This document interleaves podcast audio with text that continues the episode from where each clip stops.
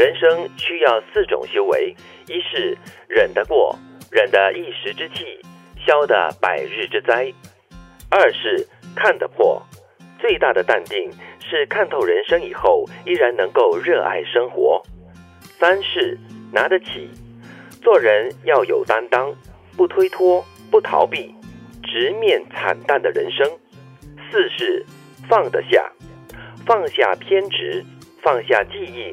放下不甘，放下欲望。第一句，一是忍得过，忍得一时之气，消得百日之灾。就看那些在咖啡店哈。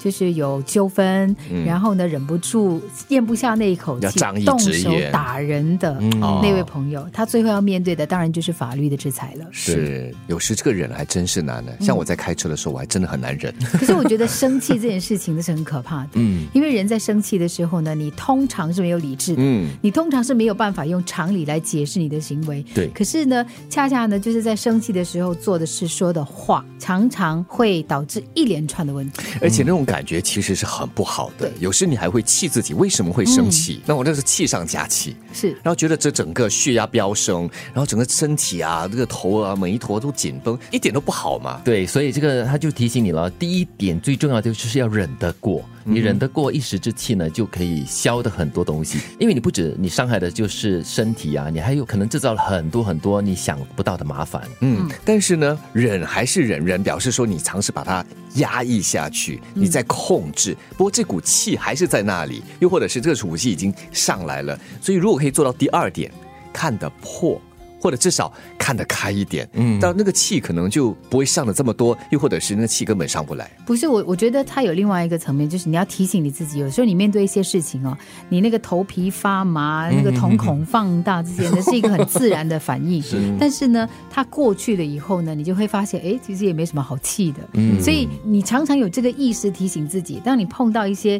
你觉得莫名其妙的人跟事的时候，你大概很快就会就把它放开，来得快去得快哈。对，可是很多时候我们就是为了那一口气呀，那口气如果真的可以忍得下的话，我就觉得可以进入第二个阶段，就是看得破。我是觉得如果可以看得破的话，连这个气哦都不用去忍，因为它不会生嘛，生不起来嘛。看破的人是没有气的，你忍多一点气过后就会看得破了啦。所以是最大的淡定啊，这就是二的这个这一点，这就是第二种修为看得破。对你看破了过后呢，就可以依然热。爱生活，因为你看破很多东西了嘛，很多利啊、名啊什么东西，你就不会看得很重。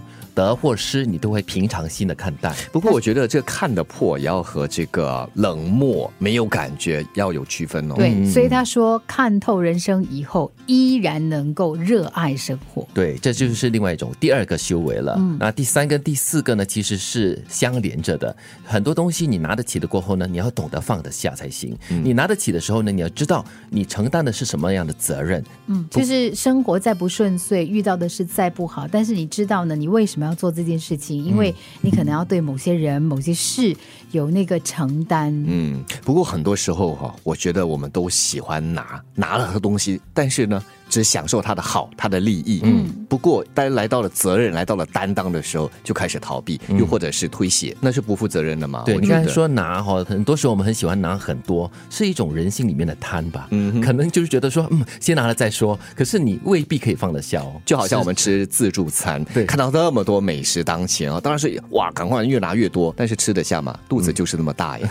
这很形象化的比喻哈。嗯，对，要放得下，其实放得下是最难的，因为你要放下那个。偏执或者是你执着了，或者是坚坚持的东西，是很难的放得下的。嗯，有一些你自己很偏执的一些理念，嗯，你放不下的话呢，你会发现自己大多数的时候不快乐。你放不下记忆，你永远活在过去，嗯，你永远活在之前某个人对你很好的那个情境当中，你很难接受新的感情，你很难接受新的人和事。还有放下不甘哦，那个不甘应该是最难放得下的，因为不甘愿、不甘心呢。很多东西为什么他得到我没有得到？为什么他有我没有？你放不下那个不甘的话呢，你就很难能够在心平气和的活下去。这个时候就要看得破、看得开，放下所有的欲望。首先就不要拿那么多嘛。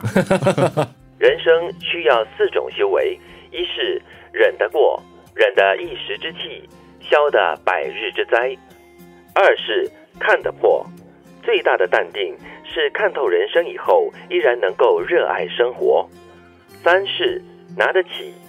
做人要有担当，不推脱，不逃避，直面惨淡的人生。